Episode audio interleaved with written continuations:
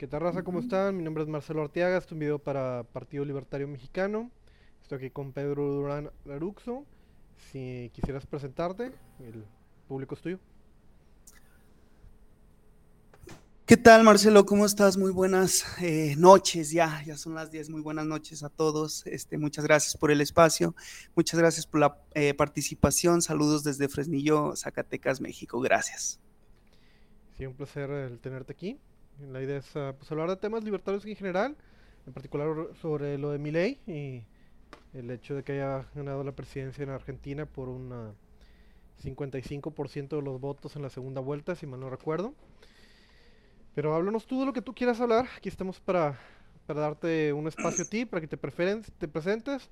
Yo creo que lo ideal es que hablaras un poco sobre tus proyectos, sobre quién eres, eh, habla sobre tus redes sociales para que la gente te pueda encontrar, pero como tú indiques, el, el suelo es tuyo.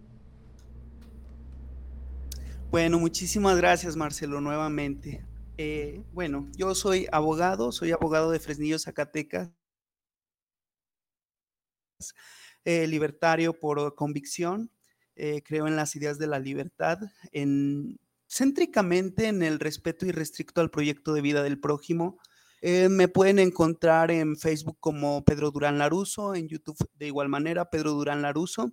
Ahorita estamos eh, llegando a un número considerable de suscriptores y em, en Instagram, pues nada más como Laruso, casi no, no utilizo ese, esa página. Bueno, a ver, el tema de Javier Milei, la, el, el, triunfo de Javier Milei este, eh, nos dice muchísimas cosas. Yo siempre he creído que solo había un momento histórico en la humanidad que representa la derrota del socialismo, que era la caída del muro de Berlín. Hoy hay dos.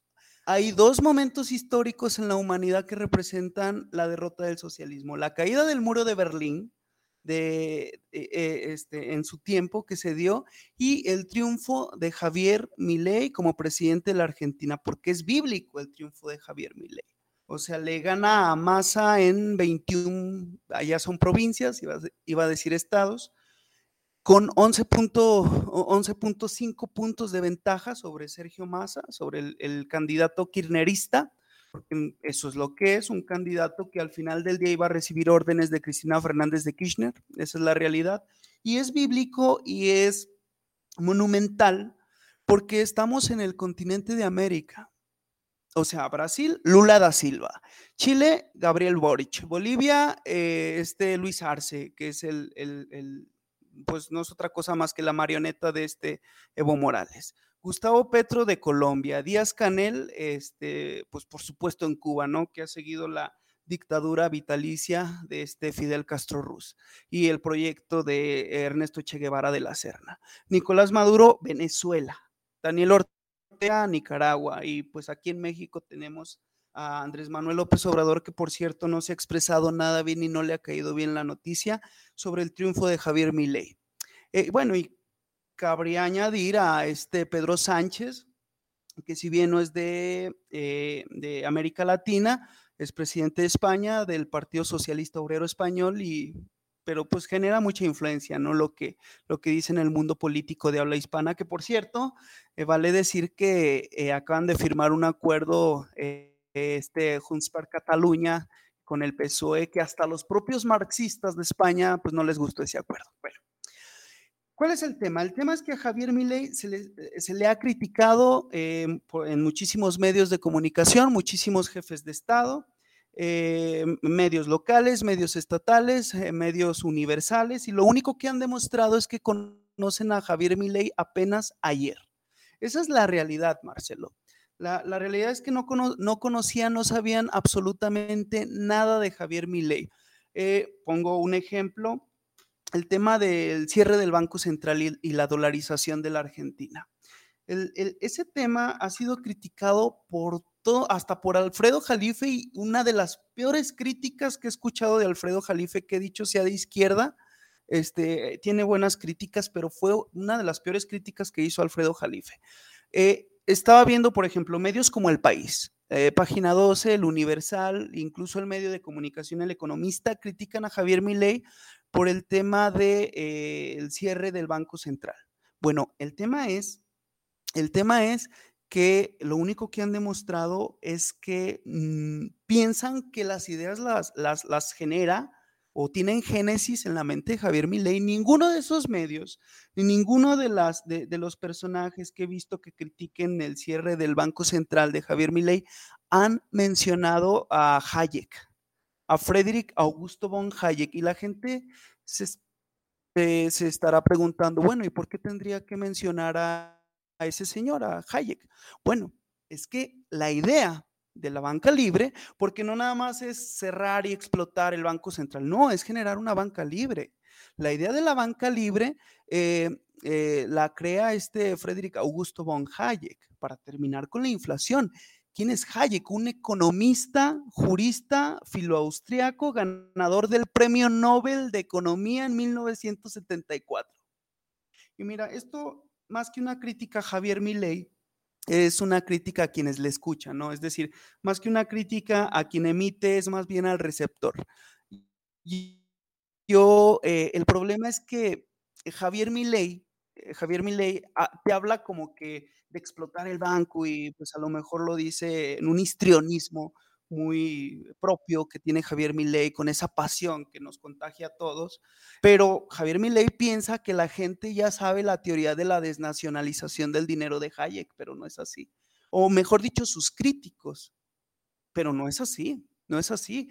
Eh, el, tema es que Hayek, o sea, la idea de, de Hayek en la desnacionalización del dinero, ya revisa este tópico y es todo un libro, es todo un libro que justo así se llama, la desnacionalización del dinero, que busca un modelo de eh, banca libre que puede ser respaldado por lo que sería el patrón oro, aunque ya después hay un capítulo en el propio libro que dice que el patrón oro no sería eh, exactamente la, la, solución. El dinero fiduciario también sería utilizado como el respaldo y la competencia libre entre monedas y sobre todo esta, esta situación. Es decir, la idea de, de cerrar y explotar el Banco Central para terminar con la inflación no es propia de Javier Milei, sino de Hayek, el Premio Nobel de Economía de 1974. Es decir, contrario a lo que dicen todos los medios oficiales y oficialistas de comunicación sobre Javier Milei, que es un loco y que no sabe nada de economía, Javier Milei demuestra que es un gigante y que es un coloso en el tema económico, porque Hayek busca el libre comercio monetario, el libre comercio bancario, impedir que el gobierno oculte la, la depreciación monetaria eh, y sobre todo que los economistas ya eh, mm, pongan en la mesa este tema, ¿no? Que es el debate de la competencia entre monedas, porque la realidad es que existe un monopolio estatal eh, pues del dinero, tanto en México como en Argentina. Es decir, realmente que Javier Milei tenga una propuesta eh, que, o que busque aplicar como propuesta, no una cuestión legislativa, no crear una cuestión legislativa como diría hoy en Bauer, ¿no? Eh, eh, no existe tal cosa como la creación legislativa, sino el descubrimiento legislativo. que, que, Javier Milei busque aterrizar no una propuesta que se inventó un asesor de un diputadete que vive este, por ahí en la, en la antiética de la propiedad privada y de la antiética de la propiedad privada, sino que utilice y busque llevar a cabo, territorio, eh, eh, externar un libro del Nobel de Economía que se llama La desnacionalización del dinero, este, pues, y, y que después los, sus críticos de Javier Milei digan que está loco y que no sabe nada de economía, pues los que demuestran que tienen un nulo e invisible conocimiento sobre la materia económica, pues son sus críticos. Son sus críticos. Y quiero decir una cosa más, no implica que el hecho de que Hayek haya realizado este, este tema, pues eh, sea una cuestión a crítica. El punto es que ni siquiera han partido de la base, de la génesis. Eso es un punto importante y, bueno, y hay muchísimas cosas que se derivan de este, de este, de este libro, pero las podríamos ver después. Se, critica tanto a mi ley, pero yo creo, Marcelo, que la realidad es que López Obrador, Díaz Canel, eh, Daniel Ortega y toda esa podredumbre que lo que realmente ha hecho es empobrecer a América Latina, este, porque ellos siempre como que decantan mucho sobre el diálogo, de que no queremos ser una colonia de los Estados Unidos. Eh, pero ellos crean una colonia de ellos mismos, de, de, esas propios, de, de, esos propios jefes de Estado, de esos jefes socialistas. Este, lo que les afecta son sus problemas mentales políticos. Se escucha eh, mal, pero es que es una realidad. O sea, la dictadura es un problema mental político. Así se debe de decir, porque saben que el triunfo de Javier Milei representa el eje, de, el cambio del eje total eh, sobre el pensamiento político en Latinoamérica, si no es que en el mundo, porque como te decía, es, es, el segundo hecho que representa la derrota del socialismo, la, pisotear por completo el pensamiento socialista y este, porque además esto nadie lo ha, dicho. Eh, Monrayo, Axel Kaiser y por supuesto nosotros los que ya tenemos tiempo apelando a las ideas de la libertad, pero eh, es el primer presidente liberal libertario del mundo. Javier Milei es el primer presidente liberal libertario del mundo. Esto es importantísimo. Bueno, te puede no gustar el liberalismo y es muy válido que no te guste el liberalismo, pero este siempre es centro, siempre es centro derecha, siempre es izquierda, extrema izquierda, héroes de la izquierda, marxistoides y todo, todo ese coloquio universitario que ha llegado al poder. Nada más, nada más. Este, y no se había dado una cuestión así, que es lo que hace falta. Eh, yo, yo, yo considero algo bíblico lo de Javier Milei, lo digo en términos políticos, este, porque además pues busca por completo eh, dar un cambio de 180 grados a la política eh, de, estatolatría, es decir, de, rendirle culto al Estado que se ha venido generando. Eh, hasta aquí sería mi primer comentario, Marcelo. No sé si tengas alguna duda. Muchas gracias. No, a ti, muchas gracias por tus comentarios. La idea es darte un espacio y poder empezar a generar contenido bien en, el, podcast que tenemos de Vanguardia Libertaria para que nos quiera seguir. estamos en en casi todas las plataformas de uh, podcast, Spotify, siendo la más grande. También nos pueden seguir en Partido Libertario Mexicano en la página de YouTube y en nuestra página también de Partido Libertario en, Facebook. Ah, retomando lo que mencionabas, creo que me parece un claro desconocimiento de los medios del, del libertarismo, como dependiendo del medio que veas, es como lo, como lo llaman, ¿verdad? Entre más, cuando son de izquierda, siempre es el ultraderecha. Y como el chiste es, me parece muy chistoso como es, siempre, siempre es ultraderecha. No, no, la, nunca existe la derecha moderada. Siempre es cualquier persona que desagrade, que, que no tenga el mismo retórico que nosotros son, tiene que ser ultraderecha. Está la, la, la, supongo que la ultraizquierda, los comunistas, la izquierda moderada, ¿verdad? El centro y luego la ultraderecha, ¿verdad? Jamás es los moderados de derecha. Entonces, siempre, siempre lo consideran como ultraderecha y, entre, y si es un, un, periódico como un poquito más serio, ya lo llaman como, lo, llaman de diferentes maneras, lo llaman como ultraliberal o libertario o anarcocapitalista, que es el, el, pues el, supongo el, nombre más, más adecuado. Pero me, me, parece muy interesante como dependiendo del medio de que lo escuches, lo, lo categorizan de una manera diferente en lugar de hacerlo de una manera pues eh, fiable, ¿verdad? De una manera correcta. Y luego puedes también ver cómo, no sé, AMLO lo, lo considera él como conservador. Además de que, sea, en, parte es un idiota, además de que, además de que ya está viejito, o sea, que no sabe de lo que, de lo que está hablando, pero, y esto lo mencionaba este Chumel Torres en uno de sus programas, de que dice, estaba quejando al mismo tiempo de que no, él es malo porque habla en contra del Papa. Habla en contra del Papa y es un conservador. Así es como que, ¿cómo? O sea, es tiene ideas anticlericales y es un conservador, o sea, eh, al mismo tiempo que él se declara como pro Benito Juárez, al mismo anticlerical, entonces como que, ¿de qué me estás hablando? O sea, no, no, no, no, no tiene la concepción de qué, qué demonios quiere decir un conservador para empezar, es nada más, es la oposición, por lo tanto es conservador, por lo tanto es un republicano de alguna manera. O sea, es algún tipo de color de republicano, es lo que creo que está pensando, si es que todavía piensa algo. Sin duda, sí. Pero regresando a lo de Milei y sus perspectivas económicas, creo que la gente no, no, todavía no, no capta o no, no puede salirse del universo de que, que, que puede vivirse sin el Banco Central y ellos intentan ver con cualquier tipo de novedad ah, económica o financiera, aunque pues llamarlo novedad no sería tanto porque pues es como que retroceder a antes que no había Banco Central.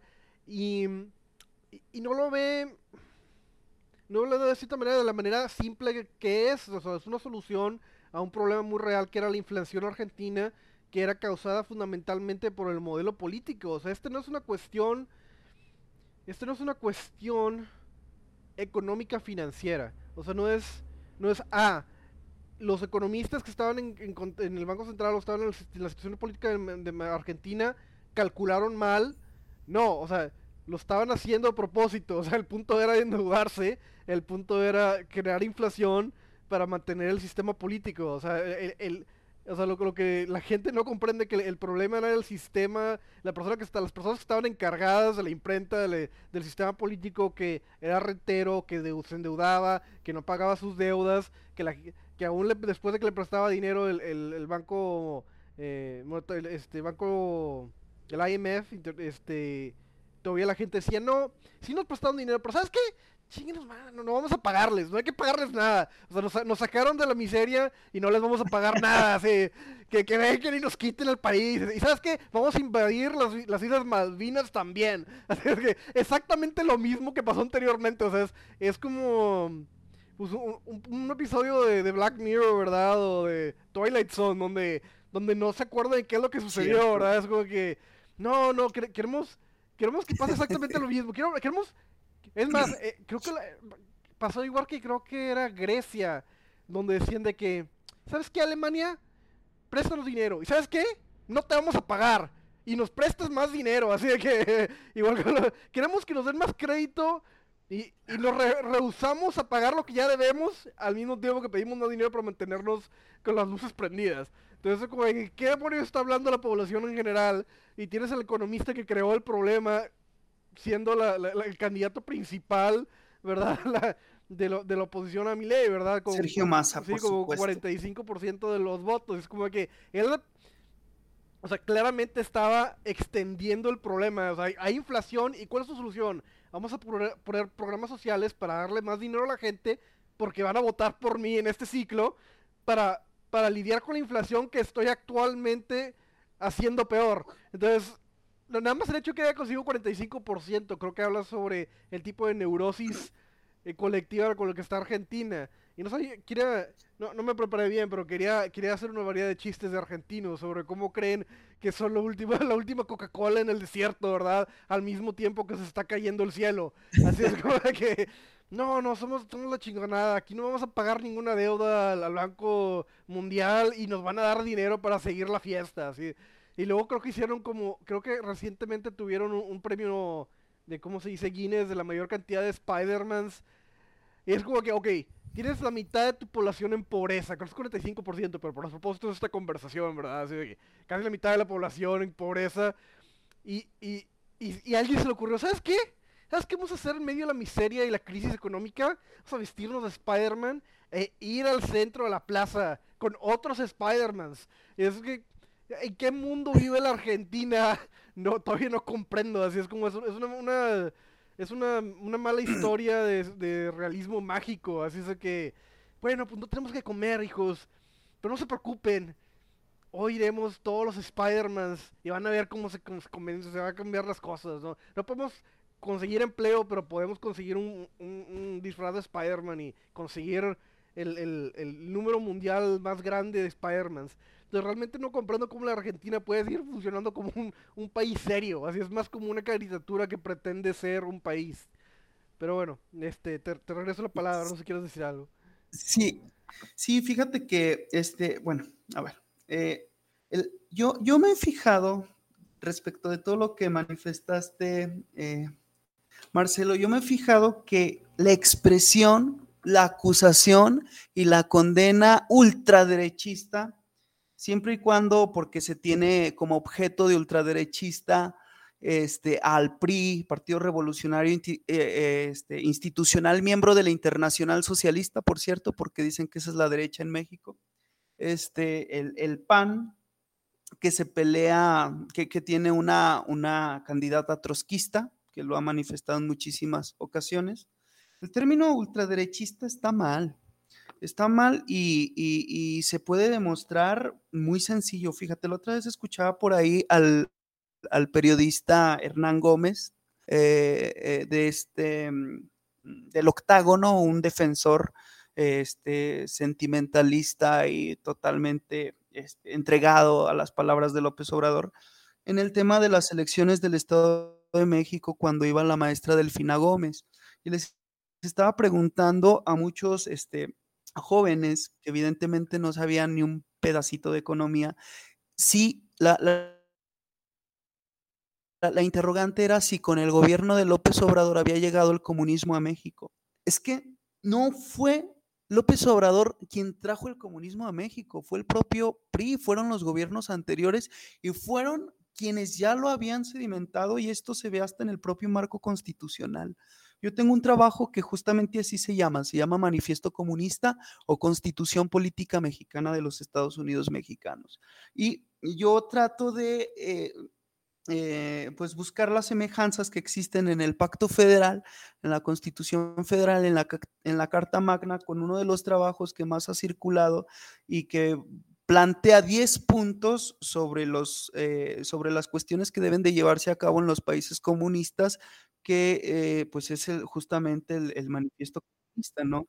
Este, al analizar cada uno de esos puntos del manifiesto comunista que inicialmente lo escribió Engels, Friedrich Engels, que se llamaba Principio y que era una especie de interrogatorio y que ya después Marx este, trata ahí de, mejorarlo. Al, al, analizar ese libro, ese bagaje, te das cuenta que hay una similitud enorme con el marco constitucional que ha sostenido los países del PRI, Partido Revolucionario Institucional, PAN y todos los partidos que hemos tenido. No sé si no conocen el manifiesto comunista que tanto pregonan o no sé si lo hicieron con maldad, eh, eh, eh, diciéndose que son la derecha o buscando, este, pues, por ahí generar una especie de espectro. Yo sí trato de, de transparentar este tipo de cuestiones, porque pongo un ejemplo rápido el, primer punto de los 10 puntos que busca el manifiesto comunista aplicar en los países que supuestamente Engels deben de ser este, modernos, este, o sea, que hayan atravesado ese comunismo primitivo, ese sistema de producción eh, esclavista, que hayan superado ese sistema de producción este, feudalista, que hayan superado ese eh, proceso de producción capitalista y según ellos, ese, proceso de, de producción poscapitalista comunista, supuestamente el primer punto debe de ser, fíjense, la expropiación de la propiedad de la tierra.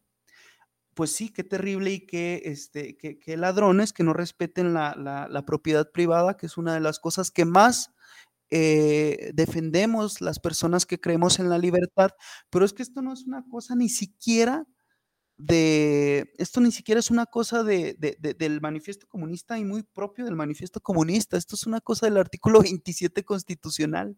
El artículo 27 constitucional en su párrafo segundo habla de las expropiaciones de la tierra, las cuales pueden hacerse por causa de utilidad pública, bien público, ¿no? Como siempre. Decía este... Em, este, Han Reiren en la rebelión de Atlas, maldito sea el bienestar público porque para que sea posible requiere víctimas. Entonces, bueno, el tema del, comunismo sí es verdad que eh, López Obrador lo está potenciando, lo está maximizando, pero no es una cosa atribuible este, a Morena y a toda su banda de gámsters, no, es un tema atribuible al gobierno social socialista del PRI, que mucha, muchos mexicanos todavía no entienden que el PRI es socialista. Ese es un tema que, yo me he fijado, fíjate, eh, dando, dando seguimiento a lo que me comentabas, es que el gobierno, e, el Estado siempre, siempre busca aplicar, como lo decía David Freeman, las matemáticas en sus administraciones. Por eso se hace que la ley de disciplina financiera, la ley de coordinación fiscal, la ley de contabilidad gubernamental y todo ese tipo de cuestiones, pero todo le sale mal. David, Freeman dice que las matemáticas utilizadas por el gobierno les va a salir mal. No, no, no les van a aplicar. Y el tema de los bancos que tú me decías, este, de que, oye, pues necesitamos más dinero, necesitamos más dinero y necesitamos más cuestiones. Se hace la crisis, se genera la crisis, se explota por completo todo, se llega a lo que es la apocalipsis financiera. ¿Y quién tiene la culpa? El neoliberalismo, que dicho sea de paso, utilizan mal el término, ¿no? Porque este lo crea Alexander Rustov. Este, para hacer diferencias en, los temas ahí de los, libertarios. Y ellos confunden el neoliberalismo con la aplicación del sistema económico keynesiano. Y fíjate, justamente hablando de ese tema de Keynes y de lo que tú planteabas acerca de los bancos eh, y en consustanciación con lo que proponía Hayek en la desnacionalización del dinero, del libre comercio bancario, este, mucha gente dice que el tema de la autonomía de los bancos, de la libre competencia bancaria, puede generar una segunda gran depresión o también una crisis subprime de la que se generó en el 2008. Bueno, respecto del Wall Street, de la gran, del, este, la gran depresión, yo les recomiendo un libro de economía, ¿eh? no un libro de sentimientos que se me ocurrió, como López Obrador escribe el neoporfirismo y toda esa basura plagiada, este, como porque es una realidad, o sea, no, ni siquiera es cosa de ellos, es, es una cosa plagiada que, y, pues casi, casi, yo fui de izquierda, Marcelo, yo leía mucho a Paco Ignacio Taibo II, Patria, 68, los tres tomos este, de, del libro Dupin y todo, todo ello. Este, yo me doy cuenta que la línea retórica de los libros de López Obrador es muy parecida a los de Paco Ignacio Taibo II. O sea, se los dejo a su consideración. No estoy acusando de nada, pero es, es interesante. Bueno, Javier Milei, que es, eh, que es el autor del libro que les iba a recomendar, escribe un libro que se llama Desenmascarando la mentira keynesiana del propio Javier Milei, eh, por suerte, y me siento tan feliz de que sea presidente de la Argentina. Este, él critica fuertemente el libro de la teoría general de la ocupación, el interés y el dinero, que se publica en 1936 por John Mark Keynes. Y siempre se dijo que la fórmula Dexter y la fórmula Keynes fue la que eh, ayudó a superar la Gran Depresión, el, el, el Wall Street. Bueno, esto Javier Milei lo explica mejor que yo, cómo es posible que un libro que se haya publicado después haya venido a mejorar una crisis que pasó anteriormente. O sea, no es posible. Y por ejemplo, el tema de, el tema de la crisis subprime, eh, también de igual manera, pues lo asemejan y se lo inyectan, la acusación y la condena se lo hacen al tema de los bancos libres, las, el tema de las crisis financieras de los bancos y sobre todo la que se dio en el 2008 de la que hablaba, que es la crisis subprime. Culpan de igual forma a los bancos, a la autonomía de los bancos, pero es que esta se originó no por la libertad de los bancos, sino por la extrema intervención del gobierno este, en los bancos, que eran bancos centrales, no, no, no bancas libres, ¿eh? Eran bancos centrales este, los que generaron un colapso financiero en el 2008, mejor conocido como la crisis subprime. Esto se dio por la ley Glass y la ley Community eh, Reinvestment Act, algo así más o menos se llama, porque estas leyes, la ley Glass y la ley que señalaba, este, tenía por objeto y se les obligaba a otorgar créditos a personas que no tenían capacidad de pago. O sea, receta perfecta, receta perfecta para la crisis financiera. Receta perfecta para la que, que de hecho algo así parecido pasó con el Silicon Valley Bank hace poco. De igual forma, le echan la culpa al, al tema de los de los, de los bancos, pero el tipo de interés está sumamente alto, pero siempre todo tiene la culpa el, el, el, neoliberalismo, como siempre, como no tiene nada que decir, como todo lo que desconocen de economía le llaman y le tildan neoliberalismo, que además reitero está mal porque eso lo crea Alexander Rustov con otras finalidades y otros, otra mirada, este, siempre le echan la culpa a, a, a todo este tema y se da por lo que tú dices, Marcelo, porque agarran un monto, tapan un hoyo se les queda otro hoyo, a lo mejor lo estoy diciendo en términos muy llanos, pero agarran otra financia, van ese hoyo y así se va generando y es una especie de, de círculo vicioso, antieconómico, que ni siquiera pues atiende los, eh, los eh, aspectos más mínimos para tener una buena disciplina financiera. Este, respecto de lo que señalé antes acerca de la ley Glass, la crisis subprime, el tema de otorgar créditos a personas sin capacidad de pago, yo recomiendo el libro de la miseria del intervencionismo de Axel Kaiser, un personaje que por cierto, este,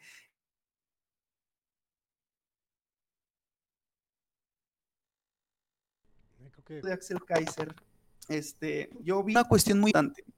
¿Cómo, perdón? Ah, perdón, que se te fue el audio un ratito después de, de lo quites del libro de Axel Kaiser. Ah, muy bien. Sí, fíjate que te comentaba que... Sí, ya me escucho bien, ¿verdad? Sí.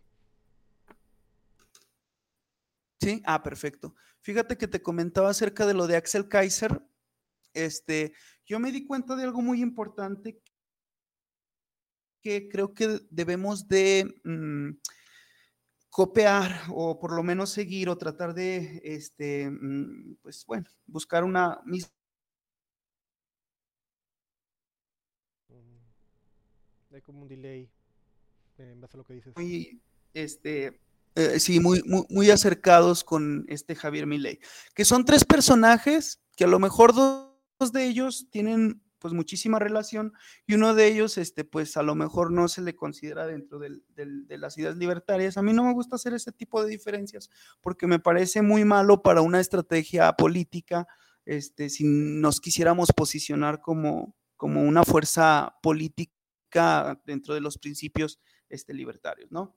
Yo vi este, Axel Kaiser, a Juan Ramón Rayo y Agustín Laje, tres referentes muy conocidos haciendo política por su lado, porque tienen muchísimas diferencias entre ellos mismos, haciendo este, muchísima política por su lado y contrario a lo que nos vende el pensamiento gramsciano de generar muchos este, sectores para tener mayor presencia en el contexto de conflictos, ellos en lugar de unir fuerzas, unieron ideas en favor de Javier Milei. Entonces me pareció este, una cuestión plausible, fue muy bueno, ¿eh?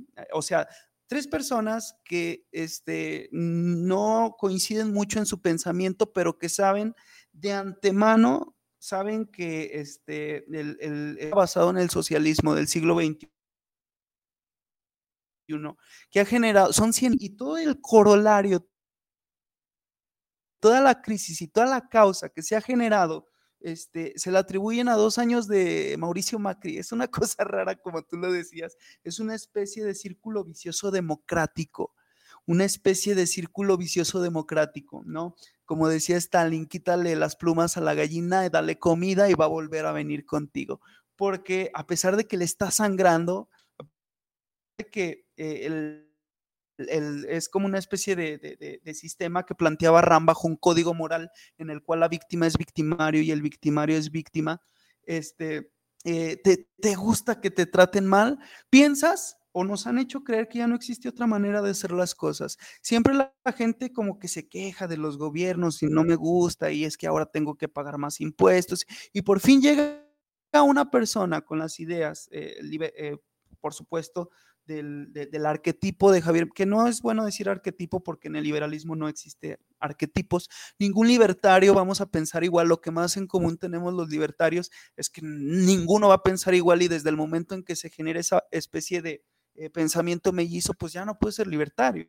O sea, eh, sí hay unos principios universales que se, que se adoptan y que ya forman parte del liberalismo, sobre todo vida, libertad y propiedad privada, y que se van extendiendo, ¿no? Que se van haciendo elástico. Bueno, llega una persona como Javier Milei que busca la reducción de impuestos y que, por supuesto, la, la, reducción de impuestos, yo no sé, Marcelo, tú, este, yo todavía no, tal vez me falta estudiar más el anarcocapitalismo, Jesús Huerta de Soto, Rothbard, Hans Hermann Hoppe y todos ellos, pero yo todavía no, no, no encuentro una visión clara sobre el anarcocapitalismo. Sí, sí me, me gusta más el tema del, del, minarquismo, pero, o sea, Rothbard plantea muy bien el tema de que el, la baja de impuestos es la única mejora a un bienestar de la sociedad. No hay otra, no hay otra. No sé tú qué, qué opines, Marcelo. Muchas gracias. Pues, como decía, mi ley creo que lo explica muy bien el mismo. O sea, idealmente lo que quiere es un sistema narcocapitalista o de otra manera voluntarista, pero pues tienes que trabajar con el mejor sistema que tienes, lo mejor que puedes aproximarte a ello. Ahora, yo lo personal, y más después quisiera indagar más en algún artículo que escribiré sobre ello, el, lo que idealmente necesitas es entender que como mejor, una mejor manera de explicarlo es entender que la sociedad está dividida en, varios subsectores, así para, hablarlo de una manera simplista, pero hay gente con la que puedes trabajar y gente de oposición que no puedes tratar de la misma manera. O sea, la idea de tener un gobierno igual para todos nada más no funciona. Es como decir, nos tomamos por ejemplo la perspectiva libertaria pro armas, ¿verdad? La idea es que todos puedan tener armas, ¿verdad? Pero realmente no es así, o sea, no puedes darle a los, comunistas armas porque te fastidian, ¿verdad? Entonces realmente lo que está diciendo es de que, ok, las armas para los libertarios, ¿verdad? La gente que está dentro de un, ramo político razonable, ¿verdad? No vamos a tener otro otro coup de Hugo Chávez donde le da las armas al pueblo para expropiar las tierras de los ricos, ¿verdad? Entonces no vas a, dispararte en el pie. Entonces prácticamente no puedes ofrecer derechos o oportunidades políticas a toda la población en general. Entonces tienes que tener un sistema híbrido donde puedas extender las libertades o la cooperación a la gente que quiera cooperar y darle matriler y lerón a la gente que necesite dársele. O sea, finalmente la gente dentro del libertarismo tampoco no, quiere tocar bien el tema ello, eh, eso, ¿verdad? De, la represión estatal o la represión ah, violenta del sector de la población que de otra manera son una oposición este, eh, violenta en contra de ella. O sea, la idea es que fundamentalmente, vamos a verlo por un ejemplo. Vamos a decir que, que aquí Calderón creo que intentó, tuvo que usar la policía para, para desechar a una gente de luz y fuerza tenía, que tenía algún tipo de monopolio sobre la energía en la Ciudad de México. O sea, vamos a poner un ejemplo muy claro, ¿verdad? La luz en México es un monopolio. Este, el, Estado, por ejemplo, ya reconoce que pues, el monopolio es malo y por eso tiene programas de competencia, ¿verdad? Hablando seriamente, si tú quisieras este, de un día para otro privatizar la energía, ¿verdad? O petróleo, o, el subsuelo, ¿verdad? O eh, te, encontrarías con una oposición violenta en contra. Deja tú eso, o sea, cosas más pequeñas como los sindicatos, ¿verdad? Que, que te clausuran y te, te, asesinan, ¿verdad? Si, si te les pones al tiro. O sea, hay gente que está más que dispuesta a usar la violencia para tomar control sobre las propiedades ajenas. Es más, el mismo presidente tomó eh, predios este, petroleros en su, en su, en su tiempo para sacar eh, rentas y dinero, ¿verdad? De los adinerados y para poder financiar sus propias campañas políticas. Bueno, a lo que voy es de que pues, estás en una situación en un país en el cual esa es la regla esa es la situación económica y eso ni siquiera estamos hablando del narcotráfico o gente que tiene mayor poder de fuego. Entonces tienes que ver una manera en la cual vas a lidiar con organizaciones que han estado aquí desde la Fundación de México y qué vas a hacer con ellas y cómo vas a lidiar con ellas. Entonces, obviamente debe de haber un, un, diálogo pragmático entre la comunidad libertaria de que, bueno, ok, vamos a, ok, queremos privatizar tal cosa. quién ¿Quién va a estar ahí cuando, cuando salgan a protestar los de la izquierda? ¿Quién va a estar ahí cuando este, quieran tomar a la fuerza este, una industria, ¿verdad? ¿Quién va a hacer algo al respecto, ¿verdad? Y, y a quién le van a echar la culpa? ¿Quién va a ser odiado por la población por, no sé, eh, proteger una línea ferroviaria, ¿verdad? O sea, por decir algo X, ¿verdad? Pero cualquier cosa, o sea, cualquier cosa que quiera tomar el pueblo a la fuerza. O sea, ¿quién va a tomar responsabilidad política al respecto y quién va a, ser odiado por una parte de la población por hacer valer la ley. Entonces, México es un país que no, pues no, tiene un respeto para la ley, no tiene un, un, sistema político, este, pues vamos a decirlo, ah, saludable, o sea, esencialmente es un sistema rentero que la gente, gran parte de la gente va a votar por, por dinero, ¿verdad? Y porque, por algún tipo de compromiso electoral que tiene con ellos y tienes que ver cómo vas a sobrevivir y poder operar en un, en un, en un mundo así. Así es como está haciéndolo ley o sea, en un momento dado, o sea, puedes ver muchas, creo que hizo, por, no, este, obviamente soy sesgado al respecto, pero lo jugué perfectamente. O sea, se, se movió a la derecha con, con este eh, Laje, cuando se tuvo que mover a la derecha, aunque él es capitalista, él no tiene por qué estar con un anti-gay, anti pro, estado, ¿verdad? Que es, que es este laje. Y cuando, eh, digo, y lo, llamo así sabiendo que es es el, el, amigo más cercano que tenemos políticamente en contra de una horda de zurdos de mierda, ¿verdad? Que quieren, que tienen todo el control del Estado. Pero él se hizo la derecha cuando tenía que ser la derecha. Después se, acercó a sus competencias políticas, poder tomar control, control sobre el Estado y ganar 55%. Si no hubiera, no hubiera dado la mano a, su contraria este, de derecha eh, cuando lo tuvo que hacer, ahí están los memes de, un león con un ganso por todos los, todos los medios, ¿verdad? No pudo haber no ganado, o sea, 5, estás ganó por Sí, se ganó por 5%, ¿verdad? Entonces, tomó, eh, tenía la capacidad de, tomar eh, decisiones pragmáticas y eso es lo que se necesita. Necesitas encontrar un, un, punto medio. Ahora, habiendo dicho eso, es, es, complicado, ¿verdad? Porque por una parte, para llegar al poder tienes que hacer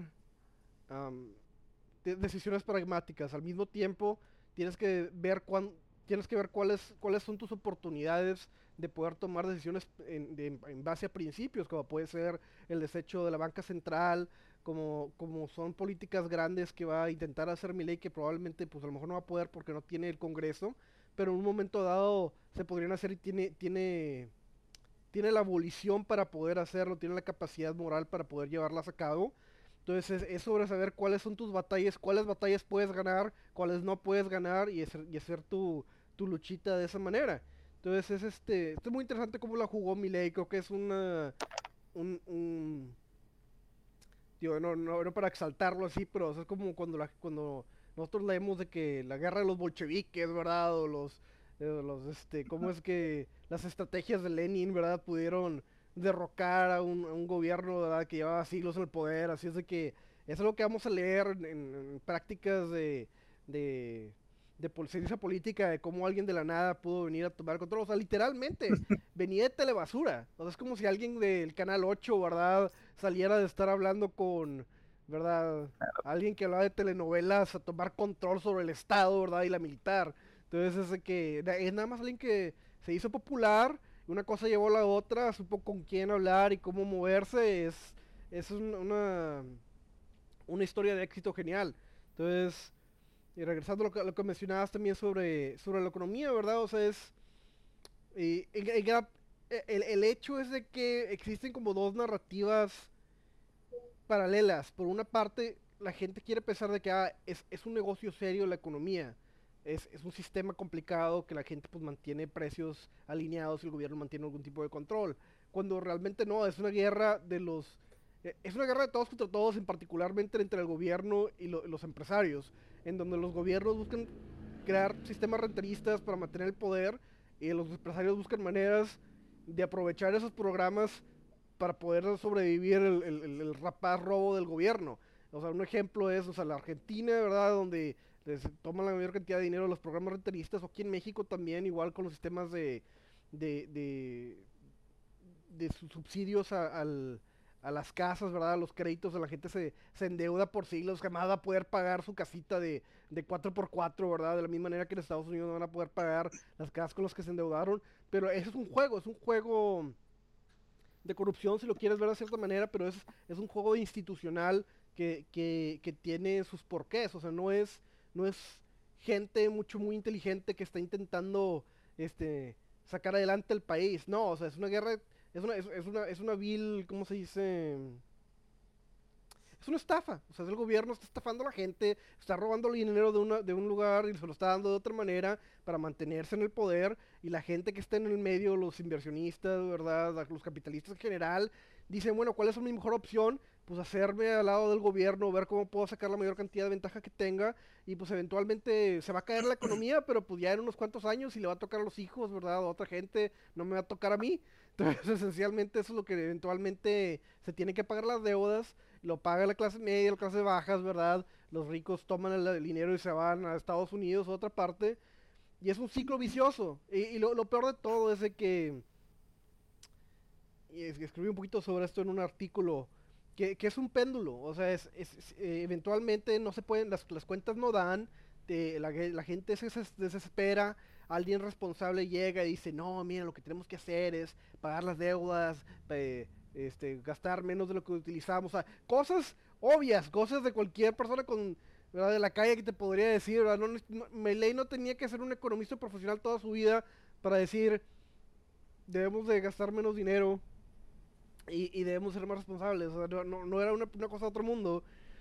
y lo que va a pasar es que va a hacer eso y la gente lo va a odiar. Lo va a odiar porque no está dando eh, programas renteristas. Este, la, economía a lo mejor va, va, va, a mejorar, pero la gente, la gente argentina, igual que la gente en México, va a votar por algún otro desgraciado y, va, a, volver a exactamente lo mismo, ¿verdad? Porque es igual que, es, exactamente lo que pasó con, con, Carlos Salinas de Gortari, que pues sí, se chingó un chingo de lana, ¿verdad? Pero pasó de, de, un, gobierno que, que, nacionalizó la banca y echó todo a perder, y luego lo que la privatizó y sacó todo más o menos a, a, a, funcionar, y ahora de quién es la culpa? Es de Carlos Salinas de Gortari. Carlos Salinas de Gortari es la persona más mala en México según la izquierda, y ahora votamos por un gobierno de izquierda, ¿verdad? Que nos va a salvar dándonos dinero gratis. O sea, es un péndulo, ¿verdad? O sea, intentas arreglar las cosas. Y le dicen la derecha. Exactamente, o sea, es nada más. Es un péndulo donde la, gente responsable económicamente las lleva de perder, la gente que está dispuesta a robar y dar dinero a, a, diestra y siniestra es la, la, gente que ha ganado. O sea, tomo por un ejemplo, ejemplo, creo que es, si no recuerdo, es el peronismo. El peronismo es conocido. El de Juan Domingo Perón. Juan Domingo Perón. Como, como una, una estrategia política. O sea, es conocido como una, una ideología específica. El hijo de puta estaba nada más regalando dinero. O sea, literalmente iba con, cajas de dinero y se las daba a la gente. O sea, es, no, no, no, no, era, no era una estrategia así de, una maquiavélica. Perdón que te interrumpa, Marcelo. Dale, dale, perdón que te interrumpa, pero Juan Domingo Perón era este súper fanático de Benito Mussolini, ¿eh?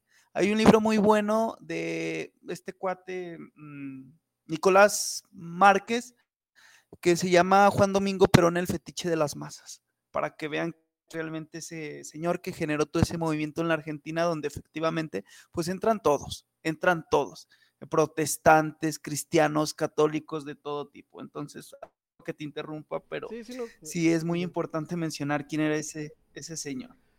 y, lo que voy a decir que, o sea, es un Fíjate, eh, Marcelo, este en, ese sentido, en ese sentido de regalar dinero, pero sí, continúa. Sí, fíjate, por ejemplo, el tema del dinero, eh, yo me es que el problema real es que el socialista promedio, este, porque últimamente están saliendo muchos marxistas que ya se justifican mucho con categorías políticas de las que da Gustavo Bueno, que izquierda indefinida, izquierda divagante, izquierda fundamentalista, izquierda no, con tal de decir, no, eso no es izquierda, la verdadera izquierda es esta. Nunca es izquierda, nunca es marxismo, nunca es comunismo. El comunismo es un ideal bajado del cielo y del paraíso socialista, este, que solamente eh, es un lugar utópico bueno donde el mal no existe donde todos vamos a ver, y él, es que el problema es que no entienden la teoría de la creación de la riqueza. Marx, yo, por ejemplo, le tengo, o sea, debo de reconocer que el cuate, pues, no es, no, no es cualquier cosa en la teoría de la creación de la riqueza. Este, y esto ningún socialista lo, lo, lo, lo analiza de manera profunda, como que piensan que, la, que eh, los multimillonarios, todos los millones que tienen, piensan que los tienen ahí guardaditos en un cajoncito y que no se lo quieren compartir a las demás personas cuando y cuando administras una empresa o te das cuenta de cómo funciona el proceso de mercado, pues te das cuenta que todos esos milloncitos que tiene que no se los quiere compartir este, a, la, a, nosotros los pobres, pues los tienen inversión y que en un día de la noche a la mañana por el precio puede perder todo. O sea, el dinero se tiene que crear. Y hay otra cosa. Uno, como decía, no entienden la teoría de la creación de la riqueza. Dos, el código moral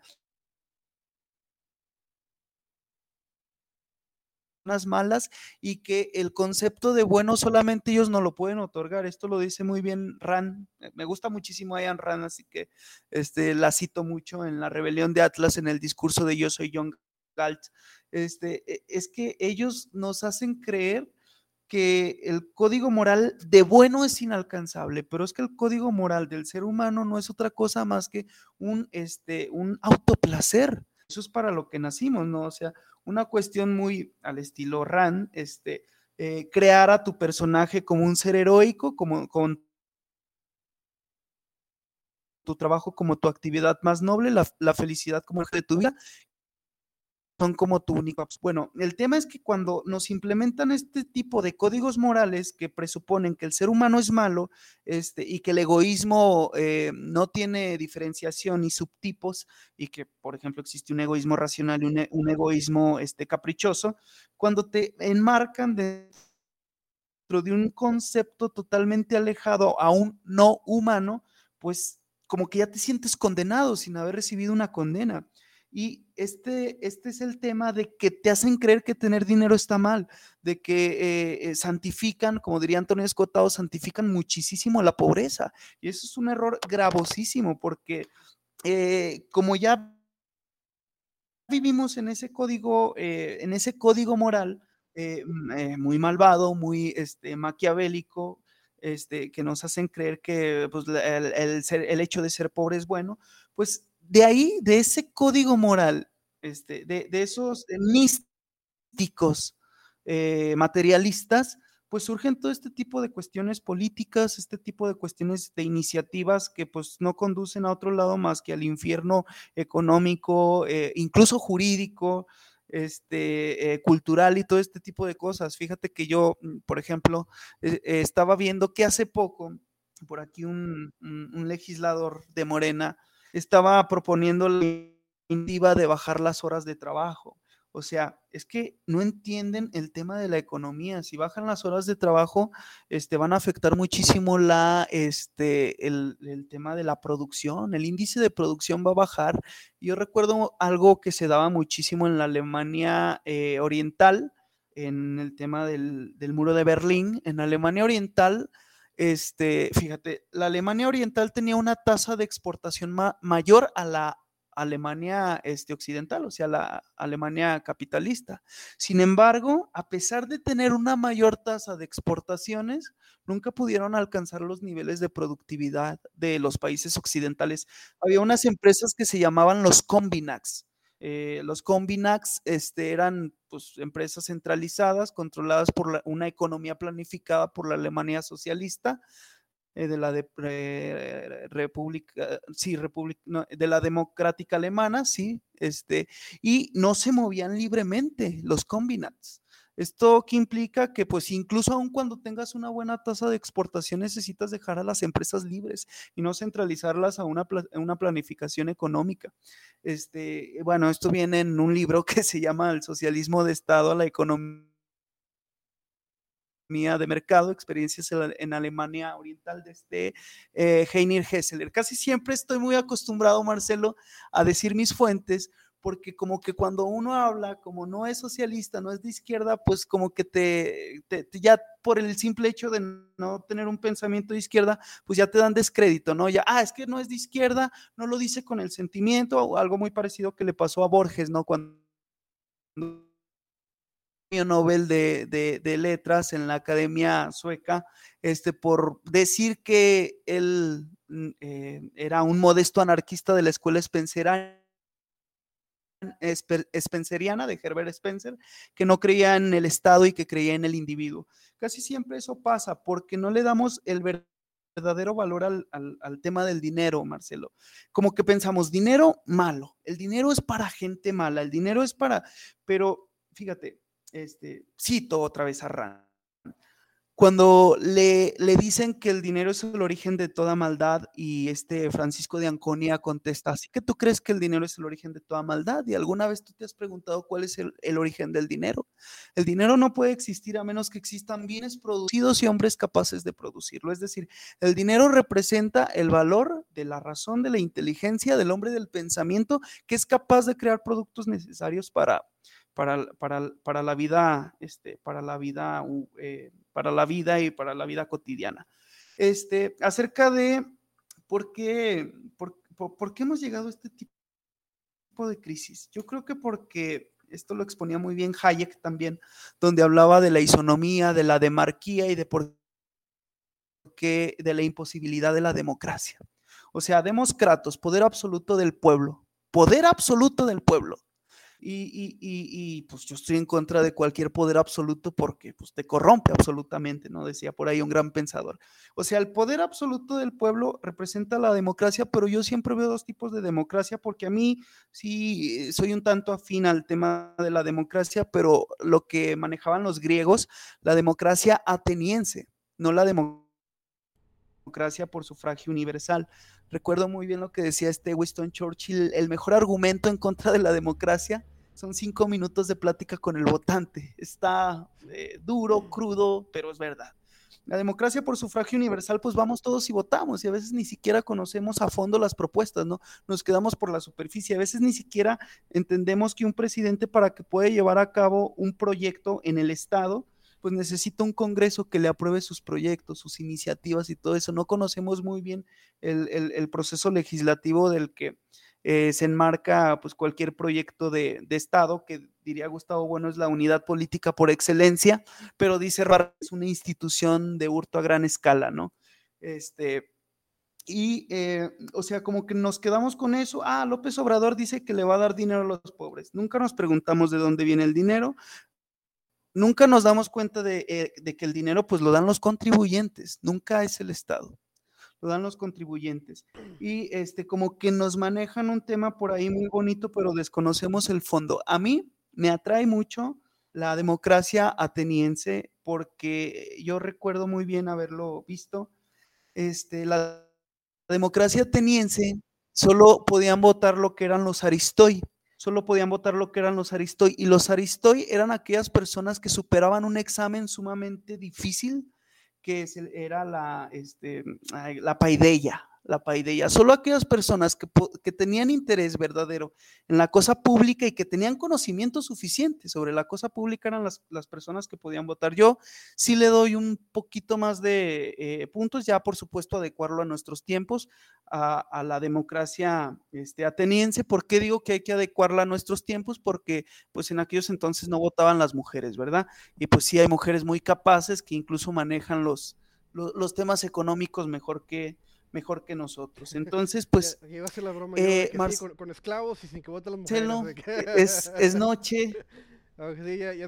Exactamente, no, no, no. No, me adelanté, me adelanté. No, sí, ya, ya, ya, ya sabía que. No, es que sí es, sí es, fíjate. Ay, es que, y además, desde que me prendo y ya. sí, y, de hecho nos, va a quitar este Google, el, a lo mejor el, el, video, pero iba a decir un, un contraargumento a ello. O sea, yo estoy dentro de la, dentro de la misma página, ¿verdad? Pero como, como fin de hacer el, el, el, caso negativo, ¿verdad? En el caso, por ejemplo, de López Obrador, si ves quienes votaron por él, desproporcionadamente, entre más educación tuvieras, era más probable que votaras por López Obrador, porque la academia está controlada por la gente de la izquierda. Entonces, o sea, la misma educación no es, no es, no es, una, no es un eje válido realmente en, relación a un contexto político liberal, o sea, tomando, asumiendo que lo que quieres es un, gobierno libertario, la, correlación de educación con ello no es, no es necesariamente correlacionada. Y, em, y realmente lo que, lo que este, hablando de mi, de mi perspectiva política, ¿verdad? sería que lo que si quieres es que es un partido, un, un partido único libertario, ¿verdad? Con su subgeneraciones o subgrupos, pero algo muy similar a lo que tiene, este, no sé, por ejemplo, Singapur, si mal no recuerdo, pero es más o menos como un, sistema donde tienes un partido hegemónico, ¿verdad? Pero que, le da algún tipo de, libertad a las personas para tomar algún tipo de opinión. Pero pues en eso sería un, o sea, hablar sobre la democracia sería todo un video extra al respecto. Este, Vamos hablando ahorita sobre eso, el tema que, hemos venido eh, eventualmente sobre la economía. Nada más quiero terminar con, con, la con la perspectiva de que no creo que tanto sea sobre la economía. Y quiero a lo mejor escribir un, un, artículo sobre esto. Es que mi teoría es que es algo más de narrativa. Yo pienso que, que la tirada es posiblemente más a los, a los medios. O sea, creo que, que la, la, la razón por la que la gente ¿Cómo explico? O sea, lo que tú estabas diciendo es, que la gente no entiende sobre economía. Si entendiera sobre economía, no sería un izquierdista asqueroso. Bueno, y lo que quisiera decir es de que pues, no es tanto que no entiendan sobre economía, no tienen interés y no tienen un incentivo para hacerlo. Entonces no lo van a tener. La razón, que, la razón por la cual son de izquierda es, una es, una, es porque, se, porque compran una narrativa mediática de que la izquierda es ser un, demócrata americano a favor de que los gays se quieran, ¿verdad? Y que los, pobres tengan sí, derechos sociales, o sea, es una narrativa de la gente pobre, la gente que necesita se le debe dar lo que quiere, ¿verdad? O sea, así a grandes escalas, y, no, y, y, y es una derivación de, de esas premisas de una narrativa mediática de películas, ¿verdad? De, o sea, la mayoría de la gente ni siquiera lee, así que no viene de lectores o intelectuales, viene de, de Disney, ¿verdad? De, de, algún programa chistoso que ve, ¿verdad? O algo que le dijo su tío, ¿verdad? Entonces, en base a eso crean su identidad política y luego toman acción política que nos chingan a todos en general, ¿verdad? Entonces, ya sea o restringes la, la capacidad de votar de ellos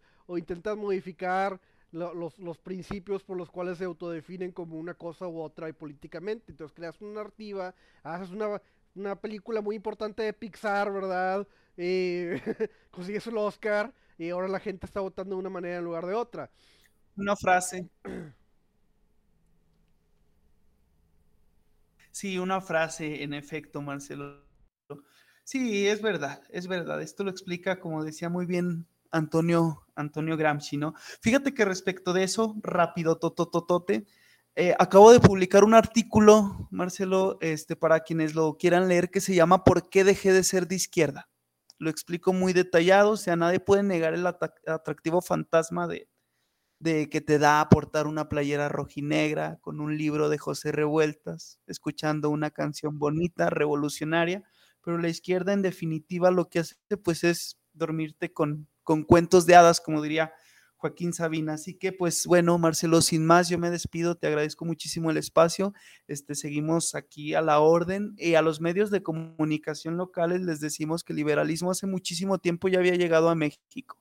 No es una cosa nueva, hace tiempo ya estamos en movimiento, estamos a contracorriente cultural, yo le llamo más a contracorriente cultural y viva la libertad, carajo, viva Javier Milei y agárrense que ya llegó el liberalismo a México. Muchísimas gracias, Marcelo, y muchísimas gracias al Partido Libertario Mexicano. gracias. Muchas gracias a ti, viva la libertad, carajo.